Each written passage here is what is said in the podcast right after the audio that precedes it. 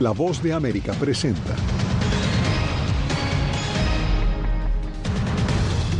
Estados Unidos se prepara para un inminente cierre de gobierno. Importantes servicios y operaciones se verán suspendidos. Legisladores republicanos realizan primera audiencia relacionada al juicio político contra el presidente Joe Biden. Organizaciones piden una reforma migratoria. ¿Es factible durante el último año de gobierno? Le contamos. Y la crisis fronteriza resonó en el segundo debate republicano.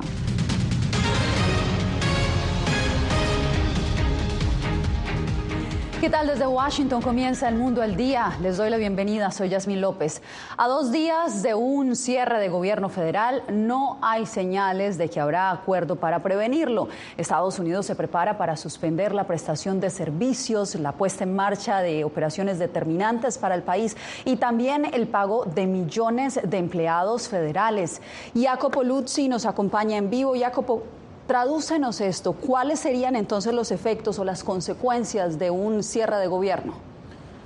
Bueno, la situación tiene repercusiones eh, en la economía, servicios sociales y en la seguridad del país. Por ejemplo, el procesamiento de los migrantes en la frontera sur o los esfuerzos eh, en la lucha contra el fentanilo. Entonces, el Congreso, por ahora, entre las dos cámaras, aún no tiene a un terreno común, no hay terreno común y nadie quiere dar un paso atrás por ahora. El Senado y la Cámara de Representantes de Estados Unidos siguen adelante con planes contradictorios de financiación del gobierno, aumentando así las posibilidades de que en solo dos días se produzca el cuarto cierre parcial del gobierno federal en una década. El Senado este jueves votará para proceder con un proyecto de ley bipartidista que mantendría provisionalmente al gobierno abierto sin cortar gastos. Algo que los republicanos de la Cámara rechazan cuando al mismo tiempo no tienen suficientes votos para pasar su propio proyecto, prefiriendo enfocarse en cuatro propuestas de recorte del gasto. Ahora, comparando eso con el Senado, el Senado tiene cero. No han aprobado ni una propuesta de gasto. Por eso creo que necesitamos una medida provisional para mantener abierto el gobierno. Y eso es lo que propondremos el viernes para poder ayudar a mantener abierto el gobierno y al mismo tiempo ayudarnos a asegurar la frontera.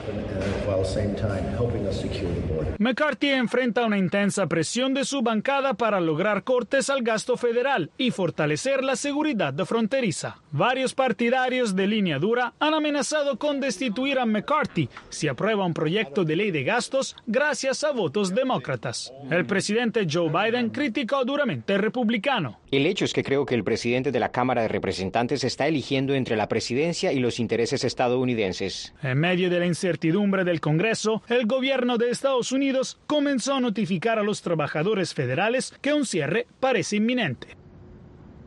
Millones de empleados federales y miembros de servicio militar, Yasmín, podrían dejar de recibir salario después de la medianoche del sábado. Solo las funciones más vitales seguirán adelante en el gobierno y si un cierre durara semanas podría restar fuerza a la frágil economía estadounidense y además complicar muchos de los servicios de los que dependen millones de estadounidenses. Por ejemplo, el suministro de alimentos para la niñez. Preocupante, Jacopo, te agradezco por el reporte. Bien, y este jueves una comisión liderada por republicanos en la Cámara de Representantes realizó la primera audiencia de investigación con la que se busca hacerle un juicio político al presidente Joe Biden. Jorge Agobian, esta iniciativa se emprendió sin haber mostrado todavía evidencia de que el mandatario se ha beneficiado de los negocios de su hijo. Pero ¿en qué terminó la audiencia? Jasmine, básicamente en presentar más de esas acusaciones. El mandatario es acusado por la oposición republicana de supuestamente haber cometido, como decías, actos de corrupción ligados a los negocios de su hijo Hunter Biden. Durante esta audiencia, los líderes republicanos, como lo decía, insistieron en las denuncias, pero sin presentar pruebas. Hoy, la Comisión de Supervisión de la Cámara de Representantes ha descubierto cómo los Biden y sus asociados crearon más de 20 empresas fantasma, la mayoría de las cuales se crearon cuando Joe Biden era vicepresidente y recaudaron más de 20 millones de dólares entre 2014 y 2019. Mientras los precandidatos republicanos continúan con sus campañas para las primarias, aquí en el Congreso también vimos como uno de los eh, invitados a esta audiencia dijo que pareciera no existe evidencia suficiente para llevar al, ex, al, presidente Joe Biden a un juicio político. Todo eso mientras desde Arizona el mandatario habló en un discurso sobre lo que amenaza la democracia estadounidense. Según sus palabras, el movimiento político que lidera el expresidente Donald Donald Trump, quien como él busca la reelección en el año 2024. Escuchemos lo que dijo.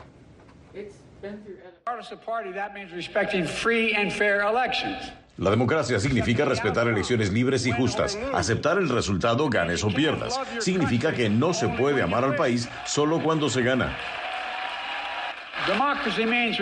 Democracia significa rechazar y repudiar la violencia política, independientemente del partido. Esa violencia nunca, nunca, nunca es aceptable en Estados Unidos. Es antidemocrático y nunca debe normalizarse para hacer avanzar un poder político. Democracia significa respetar las instituciones, el gobierno y la sociedad libre. Bien, y los precandidatos republicanos que buscan la elección en 2024 continúan con sus campañas en estas primarias, mientras la agenda de Biden pareciera ha comenzado a moverse en esa misma dirección. Jasmine, vuelvo contigo. Gracias, Jorge. Cambiamos de información. Una reforma migratoria ha sido esperada por años por un sector importante de la comunidad latina en Estados Unidos. Ellos aspiran a que se regularice la situación de más de 11 millones de inmigrantes. Desde su campaña presidencial, Joe Biden había dicho que al llegar a la Casa Blanca impulsaría la propuesta. A un año de que termine su gobierno, hablamos de cuáles son las posibilidades de que esto suceda. Jaime Moreno. Con los republicanos divididos en el Congreso y una crisis fronteriza permanente, las posibilidades de que se apruebe una legislación que beneficie a millones de indocumentados durante esta administración lucen muy escasas. Va a ser muy difícil ver ah, algo comprensivo salir de este Congreso. Sabemos que hay algunos republicanos muy conservativos uh, que ellos quieren solamente ah, ver a cumplir las leyes de inmigración. Aunque hay varias propuestas bipartidistas en el tema migratorio, ninguna ha tenido éxito y los miles de migrantes cruzando la frontera de manera irregular complican el panorama. Debido a las circunstancias en la frontera y la clase de reforma migratoria que ellos están pidiendo, esto no va a pasar. El público estadounidense no se va a mover para otorgar una amnistía masiva. El director de Carecen en Washington, Abel Núñez, dijo que lograr una reforma migratoria es muy complicado. Las leyes están en manos de un Congreso que ahora tiene un partido republicano dividido y con prioridades diferentes. Entonces lo que puede hacer Biden es poco y no nada permanente. Abogados y activistas señalan que las movilizaciones funcionan para mantener el tema vivo, aunque no haya esperanzas a la vista. Jaime Moreno, Voz de América, Washington. Justamente hoy en Washington, activistas se manifestaron frente a la Casa Blanca clamando por la tan esperada reforma migratoria. Diva Lizeth Cash nos acompaña en vivo. Diva, ¿cuáles han sido las peticiones de los manifestantes? Hola, ¿qué tal, Yasmin? Pues por lo menos 20 organizaciones nacionales se dieron cita este jueves aquí en la Plaza Lafayette frente a la Casa Blanca. Eh, respecto a tu pregunta, pues piden detener las deportaciones, cerrar todos los centros de detención, extender a 12 países el TPS y además detener la militarización en las fronteras. Uno de los manifestantes hoy aquí fue el excongresista Luis Gutiérrez, con quien tuvimos la oportunidad de hablar. Escuchemos lo que dijo me entristece muchas veces ver que hay un crecimiento en el número de congresistas latinos, pero no un incremento en términos de nuestra um, influencia y poder para aquellos que menos tienen en este país.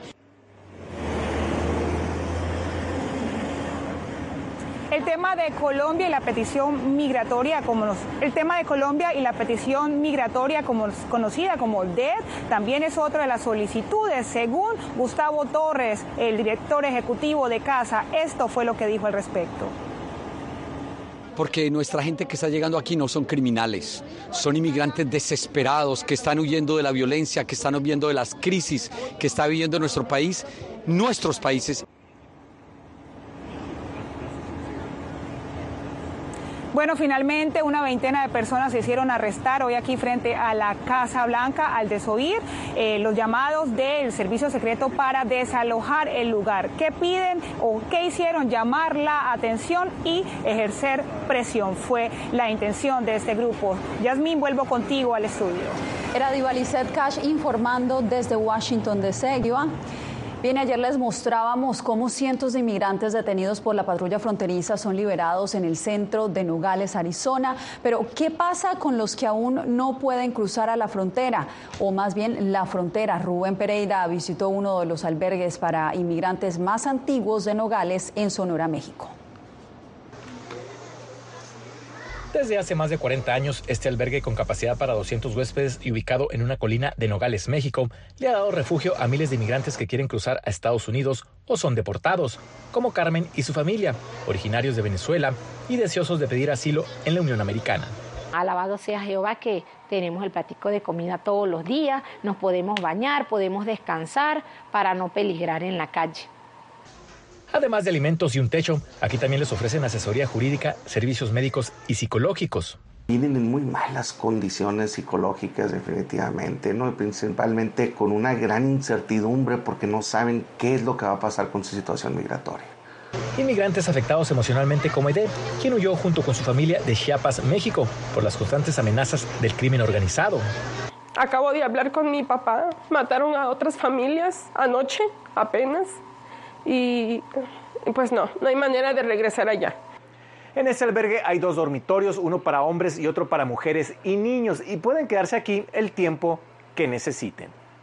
Y aquí, sin importar su origen, todos tienen algo en común e intentan tratarse como familia. A todos nos ha servido este, este, es este lugar de, de, reposo, de hospitalidad que nos han dado los, los mexicanos. Yo no me puedo quejar. Rubén Pereira, Voz de América, Nogales, Sonora. Y mientras estos albergues superan su capacidad, Costa Rica ya anunció que declarará emergencia nacional en los próximos días por la llegada masiva de migrantes. Donaldo Hernández nos explica. Eh, que ya esta situación amerita declarar una emergencia nacional debido a la cantidad de personas que están eh, pasando por nuestro territorio. Así el presidente de Costa Rica se refirió a la cantidad de migrantes que cada día atraviesan el país centroamericano con rumbo a Estados Unidos. El mandatario advirtió que la emergencia será decretada en los próximos días y que algunos migrantes podrían ser deportados si causan problemas dentro del país. El mensaje es, va de vuelta a su país de origen porque aquí no se lo vamos a tolerar. Organizaciones que defienden los derechos humanos como Human Rights Watch han reaccionado con preocupación por la postura del mandatario y por los migrantes que podrían ser deportados. Es sin duda un discurso completamente estigmatizante, pero quizás lo más grave, que personas cuya vida está en riesgo, cuya integridad personal está en riesgo, no puedan acceder a una protección a la que tienen derecho. Activistas costarricenses consideran que si bien es cierto que los migrantes representan un gasto para el Estado, también aportan a la economía del país. Aportan con sus impuestos, aportan con su trabajo. En lo que va de 2023, casi 400.000 personas migrantes han ingresado a Costa Rica, según las autoridades gubernamentales. Durante todo el 2022, la cifra fue de 226.000, un incremento de casi el 80% respecto al 2021. Donaldo Hernández, Voz de América. No se mueva, regresamos en instantes con lo que dice Rusia sobre el supuesto reclutamiento de cubanos para apoyar la ofensiva de Moscú contra Ucrania.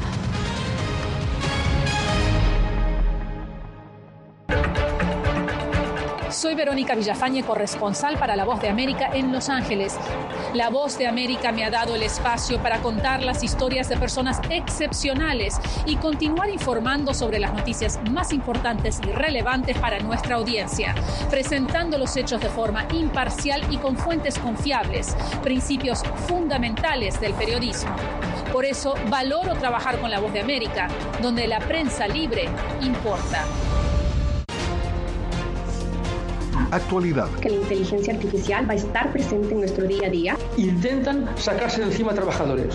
Análisis. El cambio climático está teniendo muchísimos impactos. Que afecta siempre a los más vulnerables. La región necesita ayuda. Debate. Proteger a las escuelas con armamentos. Es una total eh, ridícula, es algo inverosímil. Con la información más allá de los titulares. Todas las semanas por La Voz de América. Desde Washington, le saluda Gonzalo Abarca.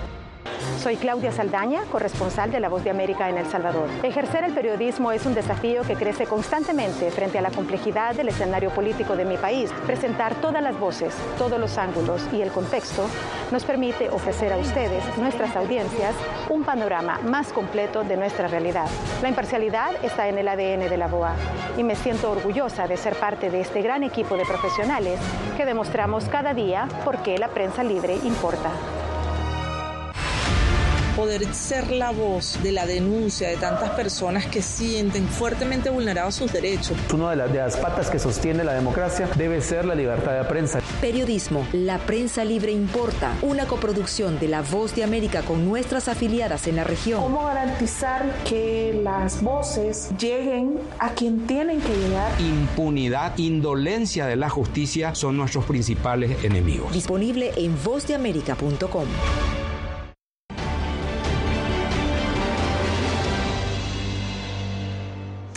Ayer se realizó el segundo debate presidencial del Partido Republicano en el que la llegada masiva de indocumentados a la frontera sur y los ataques al presidente Joe Biden fueron los únicos temas en los que coincidieron. Paula Díaz nos da los detalles.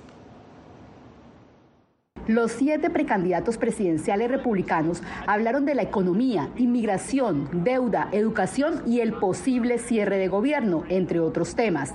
Los participantes coincidieron en señalar que la administración Biden ha creado un caos en la frontera y acordaron que no debe haber oportunidades de legalización para quienes crucen ilegalmente. China estuvo muy dominante, el tema de China, eh, la crisis del fentanilo, el tema de la frontera sur de Estados Unidos y el tema, por supuesto, inevitable de Trump, que como tú perfectamente sabes, la audiencia sabe, no estuvo presente una vez más. En el tema fronterizo, los candidatos se unieron para culpar a la administración Biden. La exgobernadora de Carolina del Sur, Nikki Haley, aseguró que el actual gobierno ha dado luz verde para que millones de personas crucen ilegalmente la frontera, algo que ha sido negado reiteradamente por la administración Biden. Les aseguro que a los agentes de la patrulla fronteriza no se les permite hacer su trabajo. Volvamos a implementar la política de quédate en México en lugar de capturar y liberar. Vamos a capturar y deportar. La campaña de reelección de Biden esperaba numerosas críticas al gobierno. Es una carrera más por conquistar la base maga, extremista. Eh, todos estos candidatos representan exactamente los mismos valores y tienen los mismos propósitos. Mientras se celebraba el debate, el expresidente Donald Trump, que lidera por un amplio margen las encuestas, se dirigía a unas 300 personas en una fábrica de repuestos para automóviles no sindicalizada en Detroit y les aseguró que recuperará la Casa Blanca. Paula Díaz, Voz de América, Washington.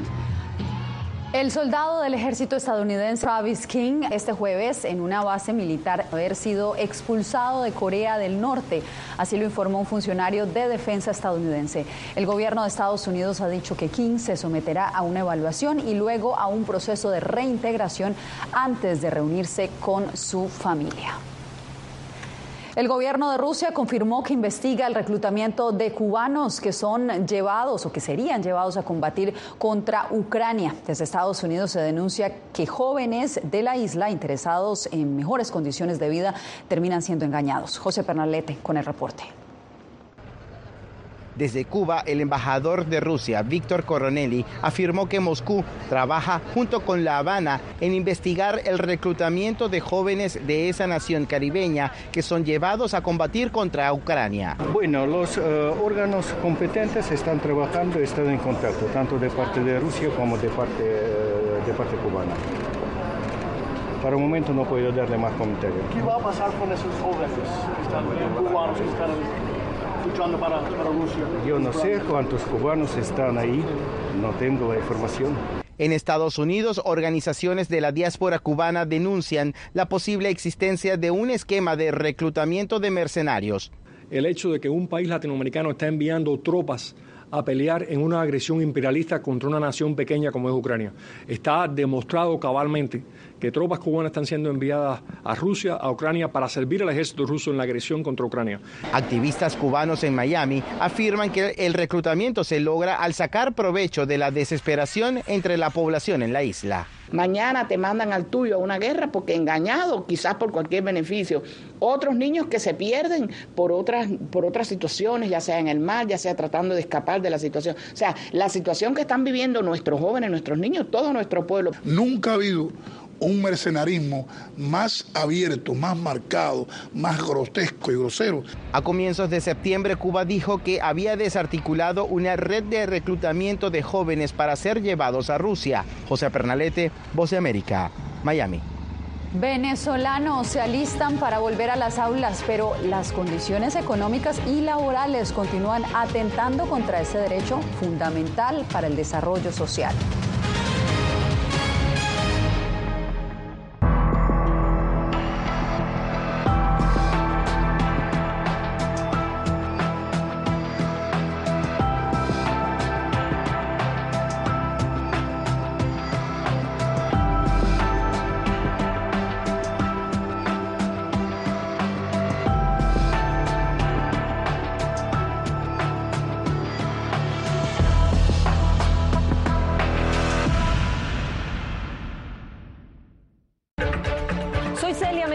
Corresponsal internacional de La Voz de América. Desde que me uní a este equipo de profesionales hace más de una década, he tenido la oportunidad de descubrir un mundo de noticias que comparto con ustedes. La Voz de América habló con el director. Porque siempre estoy en el lugar de los hechos, entregando información veraz, clara y precisa, manteniendo nuestro compromiso periodístico, porque en La Voz de América la prensa libre importa.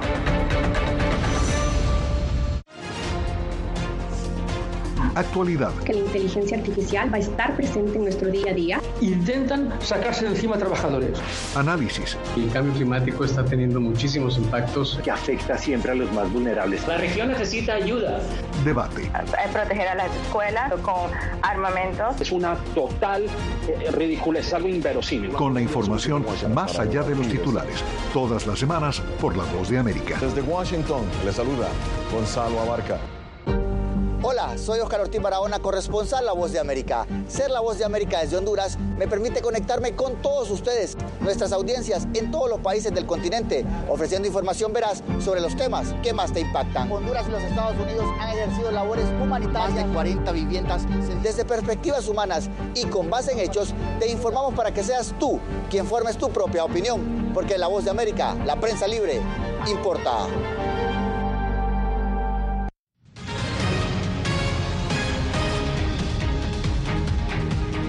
Con el regreso a clases a la vuelta de la esquina en Venezuela, las familias se las ingenian para cubrir el costo de los implementos escolares, mientras que los maestros exigen un aumento salarial y mejoras en la infraestructura escolar. El 2 de octubre los estudiantes volverán a las aulas para cumplir con el periodo escolar 2023-2024. Víctor Arias, padre de tres niños, relata sus dificultades para adquirir los útiles escolares. A estas alturas todavía no, no, he, comprado la, lista de los niños y, estoy empezando a averiguar para, ver, para ir comprando, como estoy diciendo, poco a poco. No me atrevo ni siquiera a, averiguar la lista completa porque sé que no lo voy a comprar. Fabiana Ceñiri, comerciante de libros y papelería, asegura que las ventas no cumplen sus expectativas. Honestamente, comparado con años anteriores, está muy lento.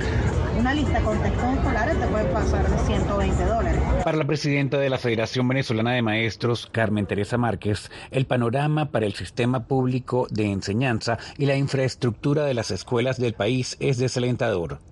Sin servicio eléctrico, sin agua potable, sin posetas, sin tecnología cómo se comienza un año escolar en estas condiciones. La docente Norma González, con más de 30 años de servicio, asegura que debido a los bajos salarios equivalentes a 20 dólares mensuales, muchos maestros se ven obligados a hacer otras actividades para sobrevivir. Lo que ellos invirtieron en estudios se vino al suelo. Entonces se vieron a la necesidad, debían ser taxiar, hacer repostería, eh, vender ropa. El presidente Nicolás Maduro recientemente instó a desarrollar una cultura del mantenimiento en las escuelas y señaló que hasta la fecha se han rehabilitado más de 20.000 instituciones en todo el país.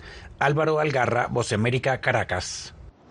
Al volver, el latino que tras ser agricultor alcanzó un hito histórico al convertirse en astronauta de la NASA.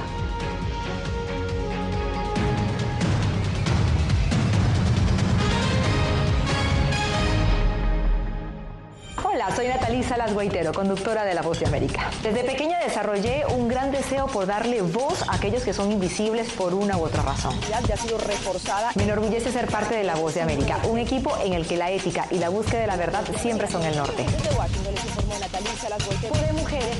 Ser periodista es una gran responsabilidad porque somos defensores de principios de libertad y para mantenerlos, la prensa libre importa.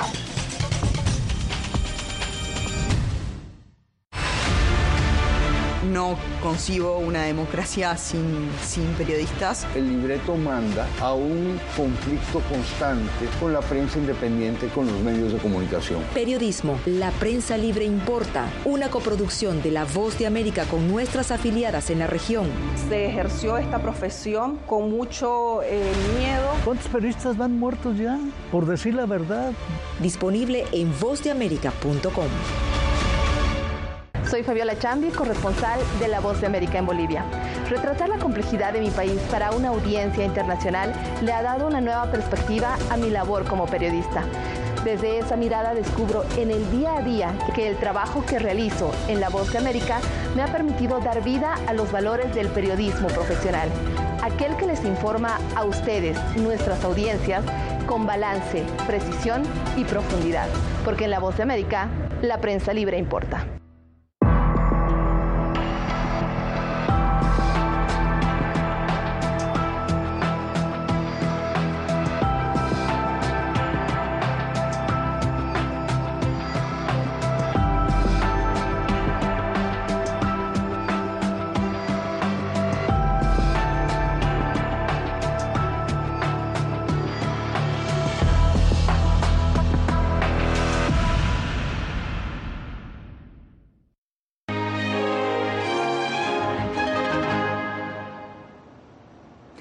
Al celebrar el mes de la herencia hispana en Estados Unidos, se lanza la película A Millones de Kilómetros, que narra la vida del astronauta de origen mexicano José Hernández y su lucha por ingresar a la NASA tras haber sido rechazado hasta 12 ocasiones. Anthony Belchi nos trae la historia. José Hernández hizo historia al convertirse en el tercer astronauta de origen latinoamericano en ir al espacio. A sus 61 años asegura que él quiere ser una inspiración para los más de 50 millones de hispanos que viven en Estados Unidos. Sus padres inmigrantes mexicanos trabajaban en el campo, mientras él soñaba en la escuela con entrar a la NASA. Mucha gente dice, ¿te sientes como un héroe? No, un héroe no, pero un modelo a seguir sí, porque mi vida uh, es un ejemplo de qué es lo que se puede lograr con el estudio, la preparación. Llegó a ser rechazado en la NASA hasta en 12 ocasiones, pero él no perdió la esperanza y con perseverancia logró ser astronauta. Ahora su biografía ha quedado plasmada en la película A Millones de Kilómetros de Amazon Studios, protagonizada por Michael Peña y que repasa su vida desde su niñez hasta que llega al espacio. El sueño nació cuando miré al último hombre caminar en la superficie de la Luna en la misión Apolo 17. Así nació el sueño, pero realmente quien me empoderó en creer ese sueño que podía convertido en realidad fue mi padre. Y el 29 de agosto de 2009 cumplió ese sueño, llegó a la Estación Espacial Internacional y se sorprendió al ver cómo era la Tierra sin fronteras desde una altura de más de 300 kilómetros.